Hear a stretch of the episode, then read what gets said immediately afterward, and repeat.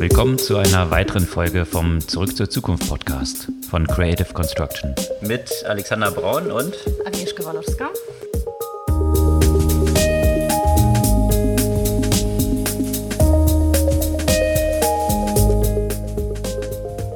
Was gab's Neues letzte Woche? Also der Man of the Week war letzte Woche definitiv Jack Dorsey. Auf ganz vielen Ebenen war der unterwegs. Viele Hochzeiten und viele Finanzierungen, Käufe und so weiter. Genau. Und dann gucken wir und sprechen wir drüber, wie das alles zusammengehört oder vielleicht gar nicht zusammengehört.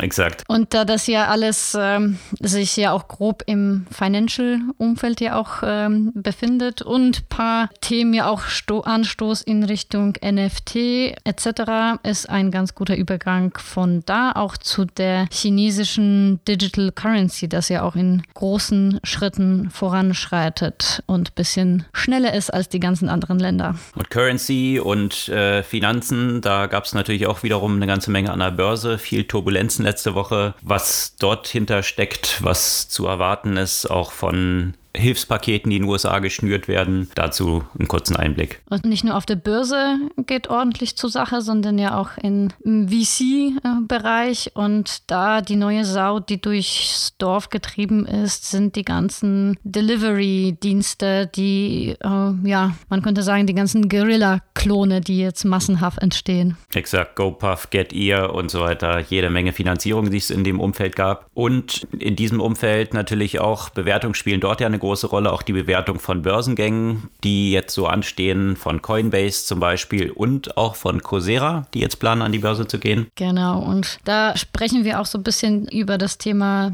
digitale Bildung und die Veränderung dort, die natürlich auch durch die Pandemie vorangetrieben wurde. Und in diesem Kontext gab ja auch spannende Entwicklung in dem äh, VR- und äh, AR-Bereich, also unter anderem rollt äh, Bank of America im großen Stil VR-Trainings, äh, aber auch zu dem Thema interessante Neuigkeiten von Microsoft mit ihrer Plattform Mesh. Und bei Microsoft gab es ja auch Neuigkeiten, nicht nur in diesem Kontext, sondern auch zum Thema Digital Identity. Und viel News rund um Microsoft oder vielmehr den Exchange-Server gab es auch in Bezug auf einen großen Hack, der wirklich äh, gigantische Dimensionen hat und diesmal wohl China dahinter steckt. Da steigen wir ein bisschen ein, was es damit auf sich hat. Mhm. Und natürlich interessante News auch von Google zum Thema äh, Tracking. Exakt. Werbung, Privacy und solche Themen, was Google dort plant mit Cookies oder ohne Cookies. Mhm. Und zum Privacy gab es ja auch noch ein paar, paar andere äh, Aspekte. Also zum Beispiel so ein Algorithmus, der die Attraktivität äh, bewertet und dir zum Beispiel empfehlen kann, dass du dir die Nase operieren lassen könntest.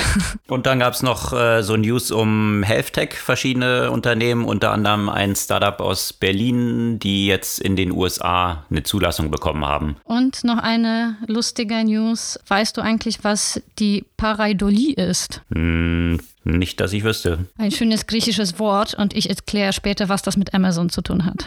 Okay. Bevor wir aber in die Themen wieder im Detail einsteigen, eine kurze Erinnerung. Ihr könnt unseren Podcast gerne abonnieren. Einfach in eurer Podcast-Software den Abo-Button klicken und dann bekommt ihr den automatisch immer am Dienstag ganz früh in eurem Podcast-Player geliefert und wir freuen uns über ein paar weitere Abos. Okay, dann lass uns mit Jack Dorsey starten. Ich denke, die erste News, äh, die kam, die war jetzt vielleicht also auch interessant, aber jetzt noch nicht so spannend. Square hat ja auch seine Bank gelauncht und will äh, damit natürlich vor allem in das äh, Business Banking oder Small Business Banking stärker einsteigen, den Kunden, die sie ja bereits haben, Kredite, Deposits äh, und so weiter anbieten. Quasi der logische nächste Schritt, der wahrscheinlich gar nicht so überraschend ist, aber natürlich trotzdem ja sehr, sehr konsequent den Vorstoß dieser Player in diesem Bereich darlegt. Ja, und das ist ja super spannend, weil Square, vielleicht nochmal ganz kurz zur Historie, eigentlich so gestartet als so eine Payment-App am Point of Sale eigentlich, ja, also wo man sehr einfach äh, auch dann das iPhone verwenden konnte, um eine Kasse quasi zu haben, eine virtuelle Kasse dann äh, für Merchants. Und von dort immer weiterentwickelt Richtung einer Cash-App, die jetzt sehr populär ist und Riesenerfolge feiert und jetzt immer weiter ausgeweitet, wie du es beschrieben hast bis zum Full-Fledged Bank. Ja. ja, da haben sich die Banken sicherlich am Anfang nicht gedacht, dass ja so eine, so eine App, wo man einfach mit der Karte zahlen kann, äh, so stark in deren Business eingreifen kann. Ja, und zu extrem niedrigen Customer Acquisition Costs, da gab es auch eine Zahl, die äh, zahlen anscheinend nur so um die 5 Dollar für einen neuen User, was, äh, wenn man das so vergleicht im Bankenumfeld, also zwischen 250 bis 1500 Dollar pro neuen User liegt. Also von daher eine sehr effektive und effiziente Customer Acquisition Maschine anscheinend dort aufgebaut haben. Aber eben diese News ging fast so ein bisschen unter, habe ich das Gefühl, und deswegen sagte ich vielleicht gar nicht so spannend, in der Diskussion rund um die Akquisition von Tidal. Also Square hat nämlich Tidal äh, akquiriert und Tidal kennen vielleicht die meisten wahrscheinlich gar nicht, ist jetzt auch nicht so die größte Erfolgsstory, muss man ja sagen, ist ein Streaming-Service. Und ein Streaming-Service von jemandem betrieben, den wahrscheinlich die meisten dann wiederum kennen, nämlich Jay-Z. Der hatte das mal für 50 Millionen, ich glaube so 2015 rum oder so, also schon ein paar Jahre zurück, für 50 Millionen gekauft, um einen Artist-basierten Streaming-Service aufzubauen. Also die Idee war eigentlich dort hinter, die Record-Labels ein bisschen zu entmachten, indem die Künstler selber dort ihre Musik drauf haben. Und ja, das ist nicht so richtig durch die Decke gegangen, weil große Überraschung sich dann rausstellte, dass viele Künstler ja gar nicht die Rechte an ihren eigenen Songs haben, sondern die Rechte bei den Labels liegen. Mhm. Und äh, von daher diese Straße eigentlich schon mal versperrt war. Und dann gab es jetzt auch nicht so super viel Nutzer auf Tidal, also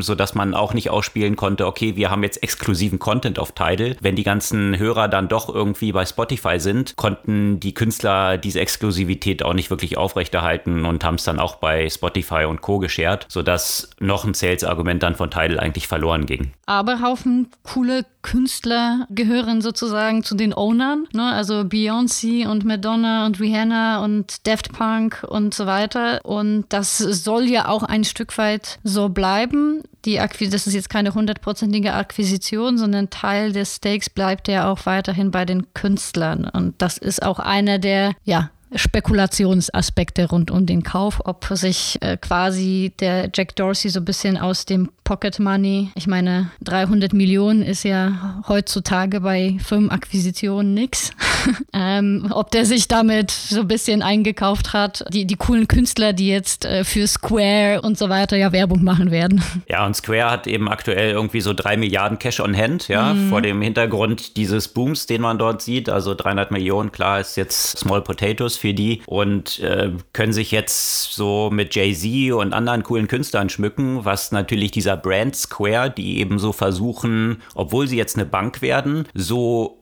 unbank wie möglich zu sein. Also eben, eben coole Künstler, Artist und, und so weiter. Also so weit entfernt von einer konservativen Bank zu sein, wie es nur irgend möglich ist. Mhm. Und da gibt natürlich sich mit solchen Künstlern schmücken zu können, so einen ganz, ganz coolen Anstrich der Sache. Und das ist halt auch so die Diskussion, was steckt da wirklich hinter? Stecken da jetzt handfeste Business-Argumente hinter? Ist es so ein bisschen eher softes Business-Argument, wie gerade beschrieben, dass es irgendwie dieser Brand Square irgendwie gut tut? Da gibt es viele viele Diskussionen drum. Einzelne gehen auch in diese Richtung, dass, dass gesagt wird, naja, die Banken haben es halt eigentlich nicht kapiert, was dahinter steckt, sondern was eigentlich dahinter steckt, ist, dass Record-Labels ja eigentlich Vorfinanzierer von den Künstlern sind, ja, aber eigentlich mit einem ziemlich schlechten Deal. Im Gegensatz zu dem Kredit, den Record-Labels den Künstlern geben, um jetzt ein neues Album zu produzieren, sichern sie sich die Rechte an diesen Alben, ja. Und was jetzt Quer eigentlich machen könnte, sie könnten auf Basis dieser ganzen Daten, wenn sie jetzt eine Bank dahinter haben,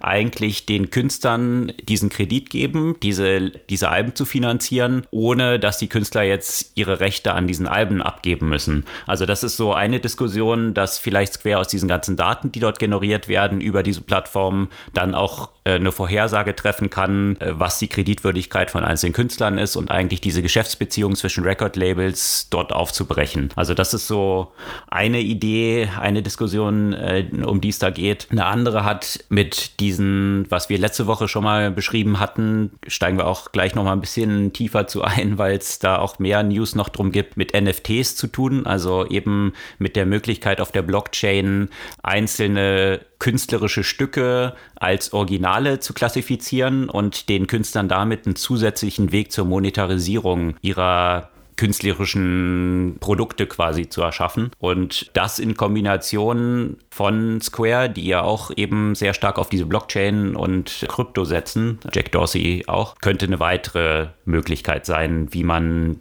diese Akquisition so rechtfertigen könnte. Oder, aber letztendlich müsste dafür ja auch keine Akquisition stattfinden. Aber schauen wir mal, was, was dann tatsächlich daraus dann so wird. Ja, und wo wir bei NFT sind, äh, da gab es ja auch ein paar, paar interessante News in der, in der vergangenen Woche. Also jetzt hat wirklich äh, Hinz und Kunz ihre digitale Stücke als, als eben NFT versteigert. Also unter anderem Jack Dorsey wird die digitale Kopie seines ersten Tweets oder des ersten Tweets äh, versteigert steigen. Und äh, Grimes hat ja auch ordentlich Geld mit einem NFT gemacht. Also es geht, geht extrem durch die Decke. Ja, großer Boom, der dort gerade ist, mit viel Hype wahrscheinlich auch verbunden. Da gab es letzte Woche, hatten wir ja davon berichtet, NFT, also Non-Fungible Tokens. Das ermöglicht auf der Blockchain ein digitales Werk als Original zu klassifizieren. Das ist so ein bisschen umstritten oder ziemlich umstritten, weil die einen sagen, was für ein Quatsch. Also das schafft ja eine künstliche Verknappung von einem Gut, was eben nicht knapp ist. Also jedes digitale Gut, wenn ich mir den Song als MP3 dann bei mir runterlade, ist es ganz identisch wie der Originalsong. Also wenn es in dieser vollen Aufnahmequalität übermittelt wird. Von daher, welches ist dann das Original, wenn es identisch ist? Ja, also das ist so die Position, die die einen einnehmen und deswegen sagen, dass es totaler Quatsch ist. Auf der anderen Seite gibt es die Argumentation, dass dann gesagt wird, na gut, aber wenn du jetzt die Mona Lisa hast, hast, ja, und äh, die Technologie entwickelt sich weiter, sodass du auch eine identische Kopie der Mona Lisa erstellen kannst, dann wird sich trotzdem noch die Frage stellen, welches ist denn jetzt die Original Mona Lisa? Also nur weil du eine identische Kopie hast, werden die Leute dann trotzdem fragen, okay, ist es die Mona Lisa aus dem Louvre oder ist es deine identische Kopie der Mona Lisa, die du zu Hause hast? Also das ist so ein bisschen äh, die Diskussion, die es jetzt darum gibt, was ist tatsächlich der Wert davon? Und ja, da gab es auch eine große Clubhouse-Diskussion vergangene Woche von sämtlichen Playern, die da so aktiv sind. Und wie du es gesagt hast, Jack Dorseys erster Tweet steht aktuell bei zweieinhalb Millionen. Also ein äh, chi chinesischer Krypto-Guy will jetzt da zweieinhalb Millionen für zahlen.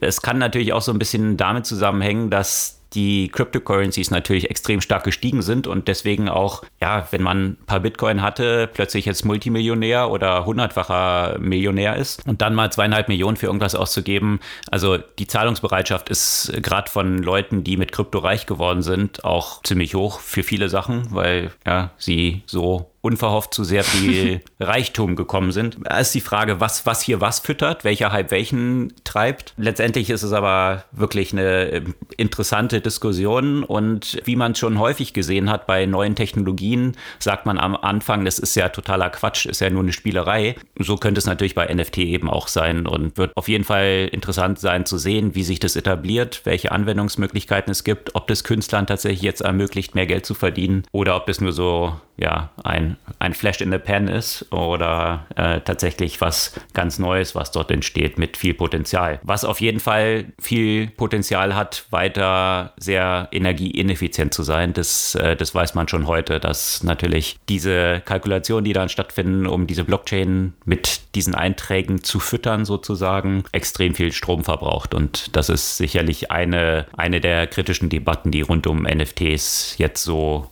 am Laufen sind. Und in, in diesem Kontext, dieser, dieser Diskussion um NFTs und, und eben diesem Einkauf von Tidal sind, sind fast so ein bisschen die anderen News ja auch, die es weiterhin noch um Twitter gab, auch ein bisschen untergegangen. Da haben wir auch in der letzten Zeit schon viel darüber äh, gesprochen, dass Twitter ja auch zunehmend an dem Geschäftsmodell arbeitet, äh, gefühlt das erste Mal seit zehn Jahren und äh, haben, glaube ich, letzte oder vorletzte Woche über die Super-Follow-Funktion ja auch gesprochen und jetzt soll Twitter noch einen Ticken weitergehen und zwar so eine direkte direkte E-Commerce-Integration in die Tweets einbauen. Also dass man quasi auch aus den, aus dem organischen, aber auch als Ad-Tweets ja quasi direkt einkaufen geht. Das hat man ja auch zunehmend ja auf zum Beispiel auf Instagram gesehen. Und das Interessante ist, finde ich eben daran, dass, dass das natürlich auch im Kontext von Square auch, auch potenziell so ein ganzes Ökosystem dann auf einmal äh, bietet. Und ja, also ich finde es halt interessant, was sich ja bei Twitter tut, weil es ewig eigentlich gar nichts vorankam. Das geisterte so vor sich her und, ähm, und jetzt auf einmal eine Neuigkeit nach der anderen,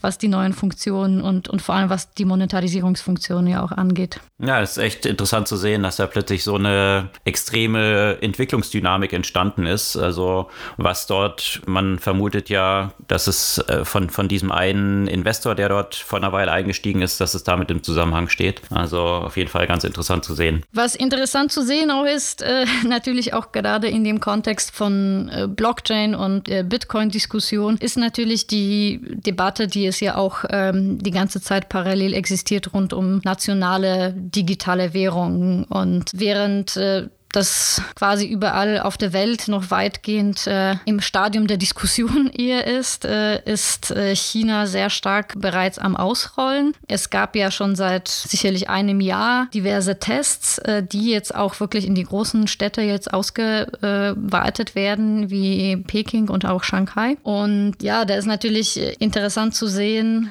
um welche Rolle so eine staatliche digitale Währung spielen soll, gerade in einem Land wie China die eigentlich der typischen Kryptowährung äh, ja komplett entgegengesetzt ist, weil bei den Kryptowährungen geht es natürlich hier auch äh, um eben Dezentralisierung und, und somit ja auch um äh, Privatsphäre, konnte man ja auch sagen. Das ist natürlich bei der chinesischen äh, digitalen Währung äh, nicht der Fall, sondern äh, eher im Gegenteil. Da äh, soll, soll eher der Staat noch etwas mehr Kontrolle darüber haben. Äh, die Zahlungen funktionieren jetzt schon genauso, wie die Chinesen das gewohnt sind. Ja, also das heißt, man kann die App genauso nutzen, wie man ja auch bisher WeChat äh, Pay und, und Alipay etc. genutzt hat. Also von daher hat man ja auch auf die existierende User Experience sozusagen gesetzt gesetzt. Ähm, aber natürlich äh, macht das ja dem äh, Staat ja noch einfacher, die Finanztransaktionen zu analysieren, zu kontrollieren. Und ich nehme ja stark an, dass, äh, dass die Informationen dann ja auch äh, wiederum zum Bestandteil des äh, Social Credit Systems äh, werden und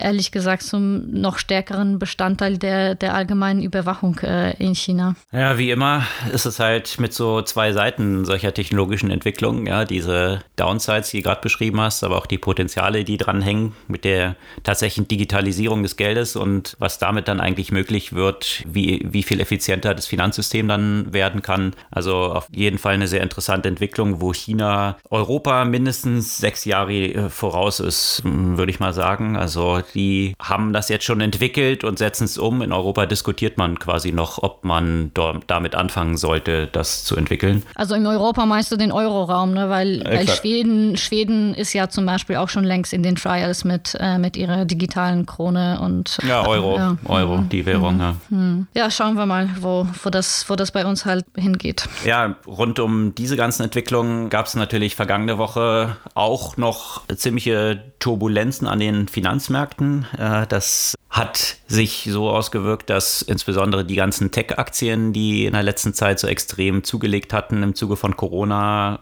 extrem Federn gelassen haben, also 10, 15 Prozent teilweise nach unten gegangen sind. Und ja, das diskutiert man jetzt natürlich, welche Auswirkungen das haben wird. Wird es jetzt so weitergehen? Und der Hintergrund ist natürlich der, dass man befürchtet, dass die Zinsen nach oben gehen. Das zeichnet sich so ein bisschen ab und das ist natürlich dann eben Gift für solche Wachstumsaktien. Und äh, gleichzeitig ist in der vergangenen Woche aber auch vom Kongress jetzt äh, verabschiedet worden, dass ein riesiges Riesen-Stimuluspaket im Wert von 1,9 Billionen, also wirklich tatsächlich im Deutschen ausgedrückt Billionen, nicht amerikanische Billions, also 1900 Milliarden auf den Weg gebracht werden. Das sind wenn man es mal an der Wirtschaftsleistung der USA misst, fast 10 Prozent des Bruttoinlandsprodukts, die jetzt dort an Cash in die Märkte geschoben werden. Also zunächst ja, verteilt werden auf die Bevölkerung unterhalb eines bestimmten Einkommenslevels. Also jetzt adressiert an eher die schlechter verdienenden. Also im Unterschied zu dem Paket, was Trump damals mit der Steuersenkung geschnürt hatte, wird man sehen, wie viel davon dann auch letztendlich wiederum in, in der Börse landet. Ja, äh, was man ja auch äh, bei den letzten Stimuluspaketen dann so gesehen hatte. Ob das dann das wieder ein bisschen abstützt und nochmal ein Feuerwerk dann ansetzt oder gleichzeitig die Inflationserwartungen, die mit so einem Push natürlich natürlich auch einhergeht, dann überhand nimmt und äh, die Kurse weiter am Abschmieren sind. Wird man sehen. Auf jeden Fall stehen dort noch eine Zeit wahrscheinlich ziemlich volatile Tage an und Wochen. Was die Bewertung aber angeht, da ist natürlich auch ein Riesenhype jetzt entstanden. Wir hatten im Oktober letzten Jahres schon mal davon berichtet, rund um diese ganzen Lieferservices, ja, also Food Delivery, Grocery und, und solche Themen. Die Grocery-Themen, Lieferdienste kannte man ja schon. Äh, was in der letzten Zeit dazugekommen ist, sind eben solche Dienste, die innerhalb von zehn Minuten die Sachen nach Hause liefern. Da war in den USA GoPuff unterwegs und eigentlich als Erfinder der ganzen Sache ein türkisches Unternehmen in Istanbul, Get Ear. Die sind eigentlich äh, der Initiator dieser, dieses ganzen mhm. Hypes gewesen. Und äh, in Berlin war dann Gorillas gestartet. Und äh, ich muss sagen, ich habe tatsächlich am Wochenende das auch mal wieder genutzt. Ja, morgens irgendwie aufgewacht. Mir fehlt noch ein paar Brötchen und ein paar andere Sachen. Also ähm, jetzt aus dem Haus zu gehen oder, oder erstmal gemütlich zu duschen und dann in zehn Minuten die Sachen vor der Tür zu haben. Ich finde es immer wieder faszinierend, wie die es hinbekommen. Das ist wirklich un unglaublich. Also von der Aufgabe der Bestellung bis äh, zur Lieferung in zehn Minuten ist schon immer wieder echt faszinierend zu sehen. Ich kann mir immer noch ein bisschen schwer ausmalen, wie man damit Geld verdienen will und wie man es hinbekommt, aber viele Investoren scheinen dran zu glauben. Es gab eine ganze Reihe von Finanzierungsrunden. Also ähm, Flink ist auch mhm. so ein Service. Äh, auch in Berlin, Berlin, ne? Mhm. Exakt. Ja, die haben 52 Millionen Dollar geraced. Dann GetEar hatte im Januar erst, also dieser türkische Erfinder sozusagen, dieses Speedy Deliveries äh, haben 128 Millionen geraced, um jetzt in London auch zu starten, also aus der Tür Türkei hinaus zu expandieren. Dija, weiterer Service, hat 20 Millionen geraced. Also das, was wir vor einer Weile so in diesem ganzen Scooter-Umfeld gesehen haben, ja, wo die Investoren nicht schnell genug das Geld in noch so ein Roller-Startup, E-Roller-Startup pumpen konnten, sehen wir jetzt gerade in diesem Umfeld von diesen extrem speedy Delivery äh, Services. Das ist schon interessant zu sehen. Ich bin mal gespannt, wo das, äh, wo das dorthin geht. Aber auch die etwas jetzt schon fast oldschool daherkommenden Grocery Delivery äh, Services wie so Instacart, ja, die sind ja schon im Vergleich dazu ja schon klingen ja schon ein bisschen alt und und altbacken, ja, dass dass dann so eine Lieferung wann, ich glaube am nächsten Tag oder so erfolgt. Die haben aber auch noch mal 265 Millionen geraced zu einer Bewertung von 39 Milliarden. Und auch ein tschechisches Startup in diesem Umfeld äh, haben noch mal 230 Millionen eingesammelt. Rolik heißen die. Ich weiß nicht, ob du von denen schon mal gehört hast. Ich bisher noch nicht. Die wollen jetzt auch nach ja, westlichere Länder in Europa expandieren aus Tschechien hinaus. Und ja, letztendlich echt eine Riesendynamik in, in diesem ganzen Grocery-Liefer- Markt und äh, im, Insta, im, Unterschied zu Instacart, die ja aus existierenden Geschäften die Produkte einsammeln, sind natürlich diese ganzen Get-Ear und Gorillas mit eigenen Lagern unterwegs, also die ganz verteilt in einzelnen Stadtgebieten dann solche Ghost-Shops quasi haben, wo die Produkte lagern und dann aus dem eigenen Inventory die Sachen geliefert werden. Ja, ich denke, auch da wird es irgendwann mal entweder eine Konsolidierung stattfinden oder sie werden ja zum Teil absterben, genauso wie man das ja auch bei den Rollern gesehen hat, ne? weil ich kann mir jetzt nicht vorstellen, dass hier irgendwann mal fünf, sechs solche konkurrierende äh, Lieferdienste ähm, existieren werden. Und ich habe mich echt gefragt, äh, was ist so der nächste Schritt für die? Ob, äh, also Amazon, also ich könnte mir durchaus äh, vorstellen, dass das ein, dass ein potenzieller Käufer zum Beispiel Amazon äh, sein kann, die ja natürlich die ganze frische äh, Delivery auch immer stärker vorantreiben. Genau, die wollen ja auf jeden Fall rein in den Markt und das ist auch irgendwie, ehrlich gesagt, also vielleicht fehlt mir auch so ein bisschen die Fantasie, ja, aber das ist auch ehrlich gesagt das Einzige, wie ich mir vorstellen kann, was die Investment Story dahinter ist, weil wenn Amazon es kauft, ja, Amazon macht halt Geld über viele Kanäle und äh, mit Amazon Prime haben die einfach ja schon festes Einkommen von den Nutzern, die Prime nutzen. Die können dann natürlich noch eine Menge oben rauf werfen, ohne damit Geld verdienen zu müssen. Ja, also eben zum Beispiel eine Akquisition, sowas dann auch zu betreiben. Aber wie du selbst jetzt so einen Service zu betreiben. Ich meine, die Produkte, die kosten ja jetzt nicht mehr als im Supermarkt. Ja? Also die Bestellung, die ich aufgegeben habe, waren dann irgendwie so 30 Euro. Okay, dann zahle ich nochmal 2 Euro für die Lieferung. Aber wie man damit das profitabel dann betreiben will, dass dann jemand mit dem Fahrrad dort losfährt und mir das abliefert. Mhm. Keine Ahnung. Werden wir sehen. Exakt. Was die Valuations anging, gab es natürlich auch noch interessante News. Äh, Coinbase hatten wir ja schon berichtet, die planen jetzt ein IPO. Da sind wir wieder bei diesem ganzen Blockchain-Thema für 100 Milliarden. Zu dieser Bewertung wollen die an die Börse gehen. Das ist natürlich astronomisch, aber die sind auch extrem profitabel. Also drucken Geld quasi mit dem Service, den sie dort betreiben. Und das könnte auch für den Gründer Armstrong äh, sehr interessant sein, der über die nächsten drei Jahre, so ist die Vereinbarung, dann drei Milliarden verdienen könnte. Also so pro Tag eine Million. Natürlich ein ganz nettes Salary, was er aus diesem Börsengang dann so ziehen könnte, nebst den Shares, die er eh schon hat. Und dann hat auch Coursera einen Börsengang jetzt angekündigt, richtig? Genau. Und von Coursera Coursera kann man jetzt noch nicht sagen, dass die Geld trocken würden.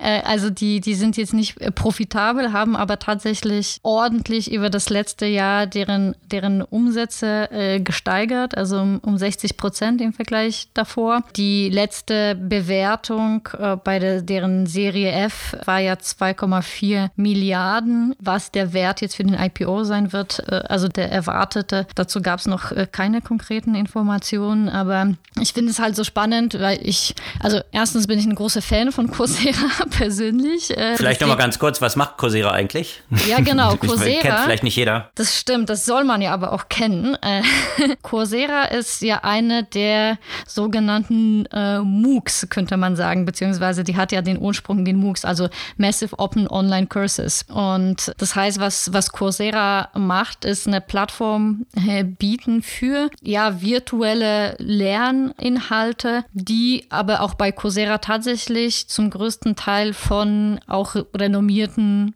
Unis kommen. Das heißt, ich kann äh, mir ein, ähm, einen kompletten Kurs äh, von, also ich glaube, MIT haben sie jetzt aktuell nicht drin, aber, aber so ganz, ganz viele äh, Universitäten aus der ganzen Welt, die eben ihre Inhalte dort reinstellen. Auch Unternehmen, also auch äh, IBM ist zum Beispiel da sehr aktiv. Und äh, das heißt, dass man dort de facto quasi auch eine komplette Ausbildung absolvieren kann. Äh, mittlerweile gibt es dort auch Bachelor- und, und Master-Degrees, die man, die man dort tatsächlich auch abschließen kann. Also das heißt jetzt wirklich komplett virtuell virtuelle Fortbildung in, in allen möglichen Bereichen. Also auch das Themenspektrum ist, äh, ist extrem weit und äh, auch zu sehr ja, akzeptablen Preisen. Also man hat zum Beispiel eine Möglichkeit für, glaube ich, 300 irgendwas Dollar, wirklich so ein Jahresabo, wo man mehr oder weniger alle Kurse inklusive alle Zertifikate ja auch machen kann. Oder man kann einfach einen Kurs nach dem anderen absolvieren und das ist natürlich preislich einfach so viel günstiger als, als alles andere, was man,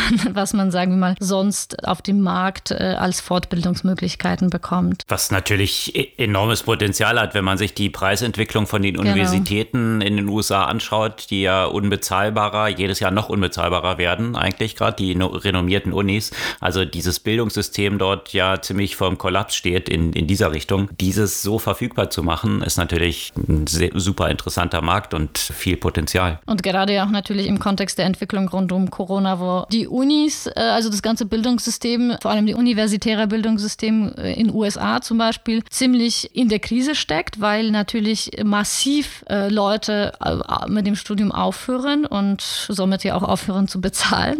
Mhm. Plus. Hm, ja, vor allem ganz kurz vielleicht gerade zu diesem Punkt, ne? wenn, wenn du jetzt Corona hast und die Leute dann 80.000 für ein Jahr zahlen sollen, genau. für einen Remote-Kurs, den sie durchführen, dann ist natürlich noch stärker die Frage, okay, was ist jetzt der Unterschied zwischen dem und jetzt irgendwie so einen Kurs Kurs zu belegen, ja. Also genau, äh, absolut. Und, äh, und hinzu kommt ja auch die Entwicklung, dass zum Beispiel die großen Tech-Unternehmen schon lange keinen besonderen Wert, also zumindest für die meisten Jobs, auf einen Studienabschluss legen, sondern vielmehr selbst solche Curricula zusammenstellen auf Plattformen wie Coursera, die dann zu absolvieren sind, um eben den Job zu erhalten. Weil gerade in dem Bereich Technologie, also von, also von wirklich äh, Programmiergrundlagen über äh, User Experience, Experience bis zu AI und Quantum Computing kannst du wirklich, äh, wirklich das meiste äh, dort äh, selbstständig lernen und es gibt einfach viele Kurse, die auch wirklich extrem gut sind. Ja, und plus, ich glaube auch so eine Plattform zeigt ja auch diesen Paradigmenwechsel bei Bildung. Ja, also von Bildung als ein, sagen wir mal, linearer Prozess beziehungsweise ein Prozess, der irgendwann mal abgeschlossen ist. Ja, so wie, so wie das immer noch äh, weitgehend aussieht. Du gehst dann irgendwie fünf Jahre zur Uni und dann hast du gelernt, dann musst du nicht wieder was lernen, zu einem Bildungssystem, das eher so die aktuelle Entwicklung in der Gesellschaft mit, mit so viel Fortschritt und so viel Veränderung, wo, wo du quasi dazu gezwungen bist, äh, Leben lang zu lernen und, und statt einmal fünf Jahre an der Uni äh, zu sitzen, eher immer wieder, immer wieder quasi neue Erkenntnisse, neue Fähigkeiten, neue Skills erlangen. Und ich glaube einfach sehr stark, dass, äh, dass das da weitergeht mit Coursera und, und ähnlichen Plattformen. Also ich bin sehr gespannt auf die Entwicklung. Und der potenziellen Disruption der Universitäten. Also absolut. Äh, sicherlich eine sehr interessante Entwicklung, die dort stattfindet. Die absolut auch notwendig ist. Und äh, wenn wir jetzt bei Bildung sind, da gibt es ja auch natürlich äh, ähm, äh, trotzdem weiterhin äh, ein Stück weit Kritik oder, oder es wird natürlich, wie du schon gesagt hast, das Problem der Universitäten, aber auch anderen, auch Unternehmen, dass man dann doch nur online lernt äh, und dass diese, diese physische Kontakt oder dieses Persönliche, was ja an der Bildung eine Rolle spielt, gerade an den Unis, äh, wegfällt. Da gab es ja auch eine interessante Entwicklung bei der Bank of America. Die haben in ihren ihren 4000 äh, Banken tatsächlich ein Learning- oder Trainingssystem auf, äh, basierend auf Virtual Reality ausgerollt. Und das äh, spielt natürlich gerade eine Rolle. Da geht es ja weniger um, sagen wir mal, Erlernen von irgendwelchen Hard Skills, sondern zum Beispiel ein Training in Empathie, emotionale Intelligenz, gerade bei äh, zum Beispiel Kundenberatung, was viel schwerer zu machen ist, wenn man das komplett remote ist und wo die äh, virtuelle Realität einen Raum bieten kann und eine Möglichkeit bieten kann, einer reellen Situation etwas näher zu kommen. Und das finde ich natürlich sehr interessant, zumal, wie gesagt, man diskutiert ja jetzt gerade im Kontext von Corona sehr, sehr viel darum, dass, äh, dass das jetzt im Moment der richtige Zeitpunkt wäre für die Verbreitung von Virtual Reality, nicht nur in dem Kontext von Bildung, sondern auch in dem Kontext von äh, Remote Work. Und da gab es ja eben eine interessante Meldung von Microsoft, die ihre äh, Meeting-Plattform Mesh angekündigt haben, die eben auch auf Virtual äh, äh, Mixed Reality äh, basieren soll. Und äh, klar, das, das ist jetzt noch nicht so, dass, dass wir auf einmal alle, die auf Microsoft Office arbeiten, morgen über Teams die Augmented und Virtual Reality nutzen werden. Aber ähm, die, die, die Demonstrationen, die sahen schon recht cool aus. Und so ein paar Showcases wurden dann ja auch entsprechend mit Pokémon Go gemacht. also äh, ich denke, so eine, also wirklich, wenn, wenn, wenn wir diese äh, Mixed Reality Funktion zu Remote Work bringen, glaube ich, dass das tatsächlich die Art von Arbeit noch radikal verändern wird. Bin ich gespannt. Sind ja viele große Tech-Player in dem Umfeld unterwegs, um diese Devices auch mal, die man dafür dann braucht, irgendwie so marktfähig zu machen, dass sie. Und affordable. genau. Ja. Ja. Von Microsoft gab es aber auch eine andere News, die jetzt nicht so toll war. Und zwar, also bei Microsoft ist ein Zero-Day-Exploit aufgetaucht. Und zwar bedeutet das eine Lücke ein potenzielles Einfalltor für Hacker, was eben noch nicht bekannt war. Und zwar hier im Microsoft Exchange Server, also die ganzen Unternehmen, die so auf Microsoft Exchange Server ihr E-Mail äh, betreiben und unterwegs sind, sind hier einer hohen Gefahr ausgesetzt gewesen und das hat tatsächlich dazu geführt, dass äh, in der vergangenen Woche über 30.000 amerikanische Unternehmen alleine gehackt worden sind auf dieser Basis. Sofern man das schon weiß, weltweit sind es wahrscheinlich Hunderttausende von kleineren mittelständischen Unternehmen wohl hauptsächlich. Und äh, man weiß noch gar nicht, wie groß der Fallout der ganzen Geschichte ist, weil wahrscheinlich die Hacker auch äh, so Backdoors dann etabliert haben, sodass sie auch nachdem dieser, diese Lücke eben gefixt ist, was durch Microsoft in der Zwischenzeit ja schon passiert ist, dann trotzdem noch in die Systeme rein können. Und anscheinend steht hier ein chinesisches Hacker-Kollektiv dahinter, wo man dann natürlich auch immer nicht so weiß, ja, sind es jetzt irgendwelche unabhängigen Hacker aus China oder wie weit sind es State Actors? Auf jeden Fall ist das eine ähm, sehr dramatische Entwicklung dort. Äh, vor ein paar Wochen hatten wir ja mal von diesem Solar Vince Hack, wo dann wiederum Russland dahinter steckte, berichtet. Also diese, diese ganzen groß angelegten Hacks und Security Breaches, die werden in, in der Größe natürlich immer äh, gigantischer und ja, von potenziellen Fallout entsprechend auch. Das ist, passt natürlich Microsoft so gar nicht in den Kram, äh, wenn das jetzt gleich auch in der Woche passiert, indem sie ihre dezentralisierte äh, ID-Plattform ankündigen wollen. Und zwar, worum geht es dort? Also dieses Thema digitale Identität äh, ist natürlich ja auch schon seit, seit langem im, äh, im aller Munde und Microsoft will jetzt sowas, was es genannt hat, Azure Active Directory Ver Verifiable Credentials. Das soll jetzt diesen Frühling äh, losgehen und das heißt, das soll jetzt so eine Plattform sein wie eine digitale Wallet, äh, zum Beispiel wie es eine Apple Pay und Google Pay, aber eben nicht für Zahlung, sondern für Identifiers. Weiß ich gar nicht, wie ich das jetzt so richtig auf Deutsch sagen könnte. Also so quasi so Credentials. Also zum Beispiel kann, kannst du da solche Informationen tokenisieren, wie ein Uni-Abschluss, irgendwelche Referenzen sozusagen von den, von den Arbeitgebern und so weiter. Also quasi die gesamte Dokumentation deines, deines Lebens, könnte man sagen, ja auch künftig ja auch äh, alle möglichen Informationen wie deine Ge Geburtsurkunde etc. sollst du dort ablegen können und, äh, und sich damit sozusagen zu identifizieren. Und äh, das soll ja eben auch entsprechend auf, äh, auf der Blockchain-Technologie basieren und, äh, und sicher und dezentralisiert sein. Da sind jetzt natürlich in diesem Kontext ja einige Unternehmen äh, unterwegs und äh, bin, ich mal, bin ich mal gespannt, wie, wie das Thema ankommt. Demonstriert auch so ein bisschen ja, die mittlerweile ein bisschen in, in die Reifenmodelle fungierende Blockchain Ausbreitung, ne? was ja häufig dann immer am Anfang noch so crazy, pie in the sky und was braucht man das, dass jetzt immer mehr tatsächliche Anwendungsfälle dann auch von etablierten Unternehmen dort entstehen. Schauen wir mal, wer da, äh, wer da ja auch der, der, der Platzhirsch äh, sein wird und wie das ja auch überhaupt angenommen wird. Also gerade in so einem Kontext, das sind natürlich auch sensitive Dokumente, mit denen man dann ja auch im Zweifel zu tun hat und wie ja, wie sehr die Leute auch gewillt sind, äh, so eine Technologie auch dafür erstmal zu verwenden. Wie viel Vertrauen es da in so eine Technologie gibt. Stichwort sensitive Dokumente und Daten und Platzhirschen. Äh, äh und Vertrauen in Technologie. exakt. Äh, da sind wir perfekt bei, äh, bei Google und Advertising und Facebook und Apple und diesen ganzen Kampf, den es dort gibt, gezielte Werbung zu machen auf Basis von Targeting von Nutzern. Und äh, Apple hatte da ja, hatten wir schon mehrfach ja drüber berichtet, angekündigt, angekündigt, dass sie, oder das jetzt auch schon eingeführt, dass sie eben das Tracking innerhalb von Apps dann nochmal explizit bestätigen lassen, was natürlich ein Desaster potenziell ist für Player wie Facebook und Co., was, was das Targeting der Werbung angeht und damit das Geld, was sie damit verdienen können. Und äh, der andere große Player im Werbemarkt, Google, ist natürlich vor ähnlichen Konsequenzen und Problemen gestellt, wenn jetzt dort eine Regulierung in diesem Umfeld einsetzt. Und äh, jetzt hat Google bekannt gegeben, dass sie das sogenannte Third-Party-Cookie-Tracking innerhalb von Chrome abstellen. Also das ist jetzt natürlich eine sehr interessante Entwicklung, weil bisher wurden die Nutzer dann entsprechend, wenn man eine andere Website im Chrome besucht hat, darüber dann getrackt, dass ein Cookie bei den Nutzer etabliert wurde und dann die Werbung gezielt ausgesteuert werden konnte. Und äh,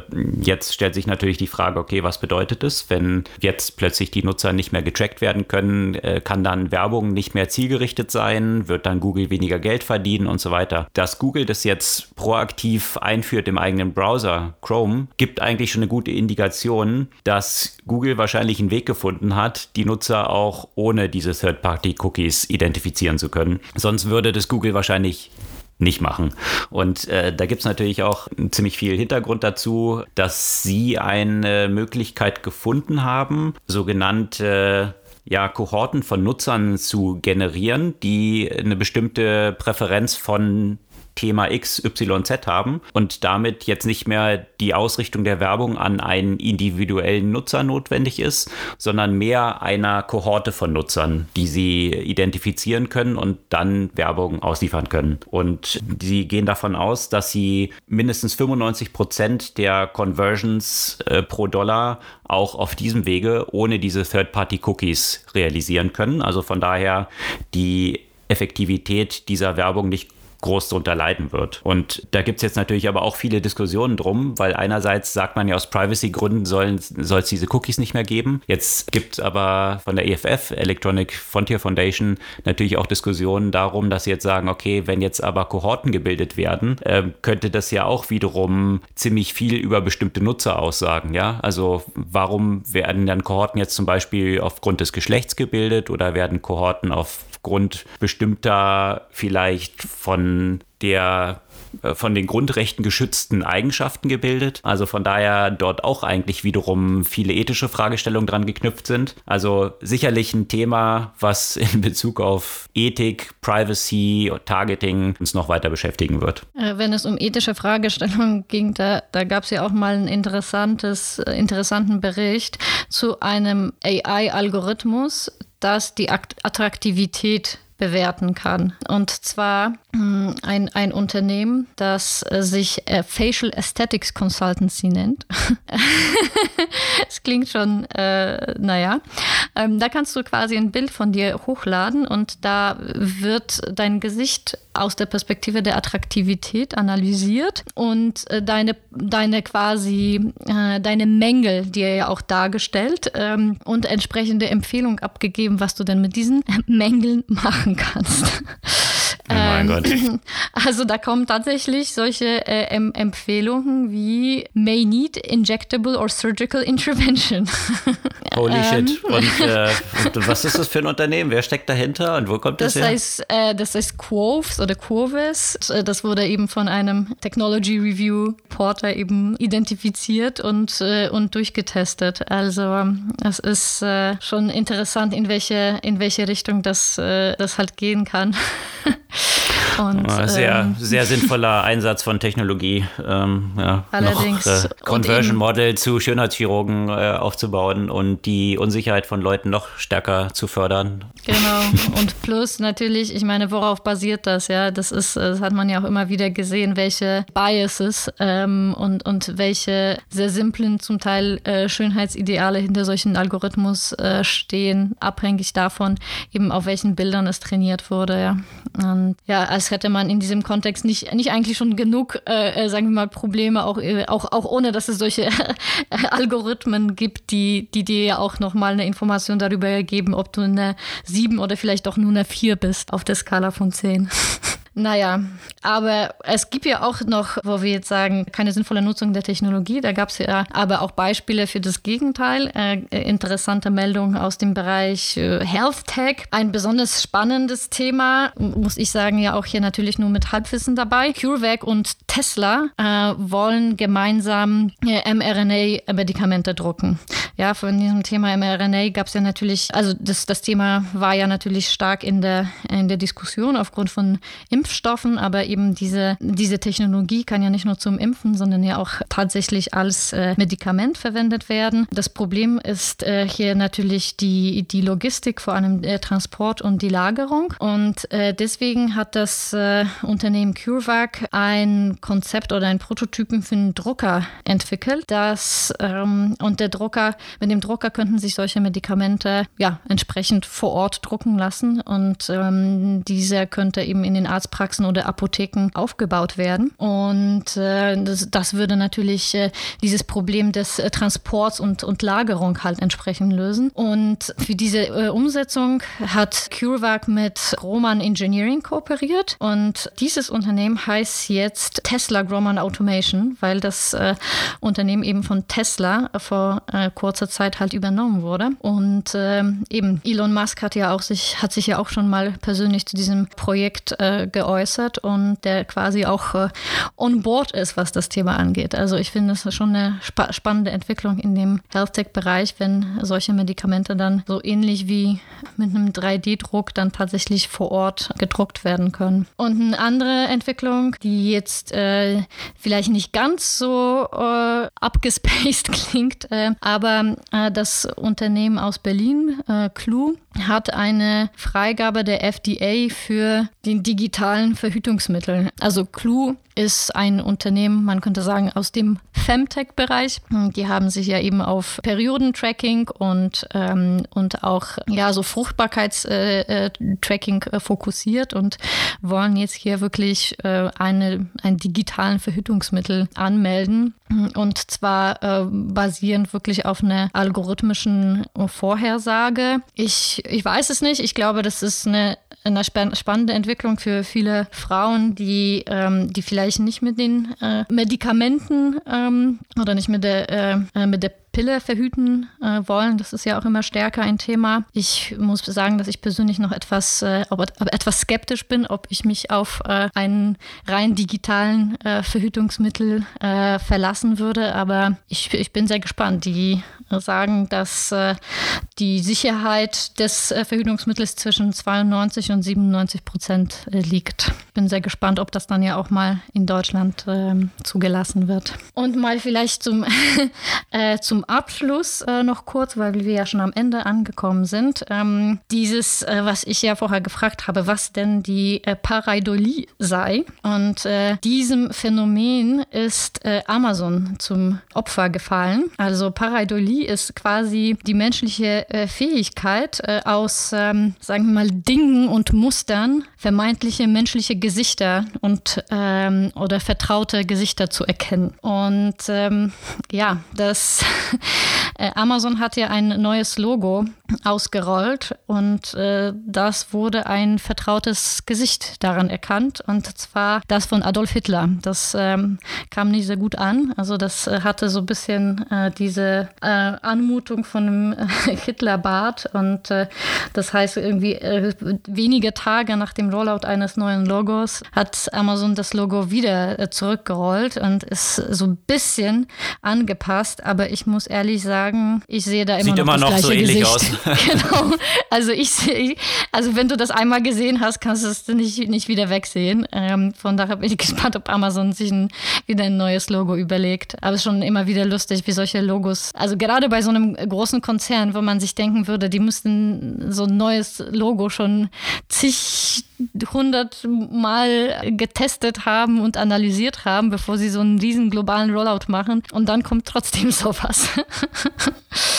Ja, ist schon gewagt. Ich war auch ziemlich überrascht. Also es ist ja dieses App-Icon von der Amazon-App, ja. Und äh, dann, es war vorher blau und dann jetzt ist es so braun. Also jetzt mhm. mal abgesehen von Adolf Hitler. Ähm, äh, und ähm, äh, dann so ein Smile und dann dieses blaue Label da oben drüber, was dann halt wie dieses Bärtchen dort aussieht. Also ja, ist schon gewagte Übung, finde ich, irgendwie, die sie dort gemacht haben. Und ja, auf, auf jeden Fall hat es für viel Presse gesorgt. Das ja, ist schon mal klar. Gibt es eine Buchempfehlung diese Woche? Ja, es gibt auch eine andere, es gibt eine bisschen andere Buchempfehlung diese Woche, weil wir nehmen es an dem, äh, am Internationalen Frauentag auf und ich habe letztens mir so ein, so ein recht lustiges Büchlein von Sarah Cooper, äh, die vielleicht die eine oder die andere kennt von ihren äh, Lip-Sync zu äh, Donald Trump. Donald Trump.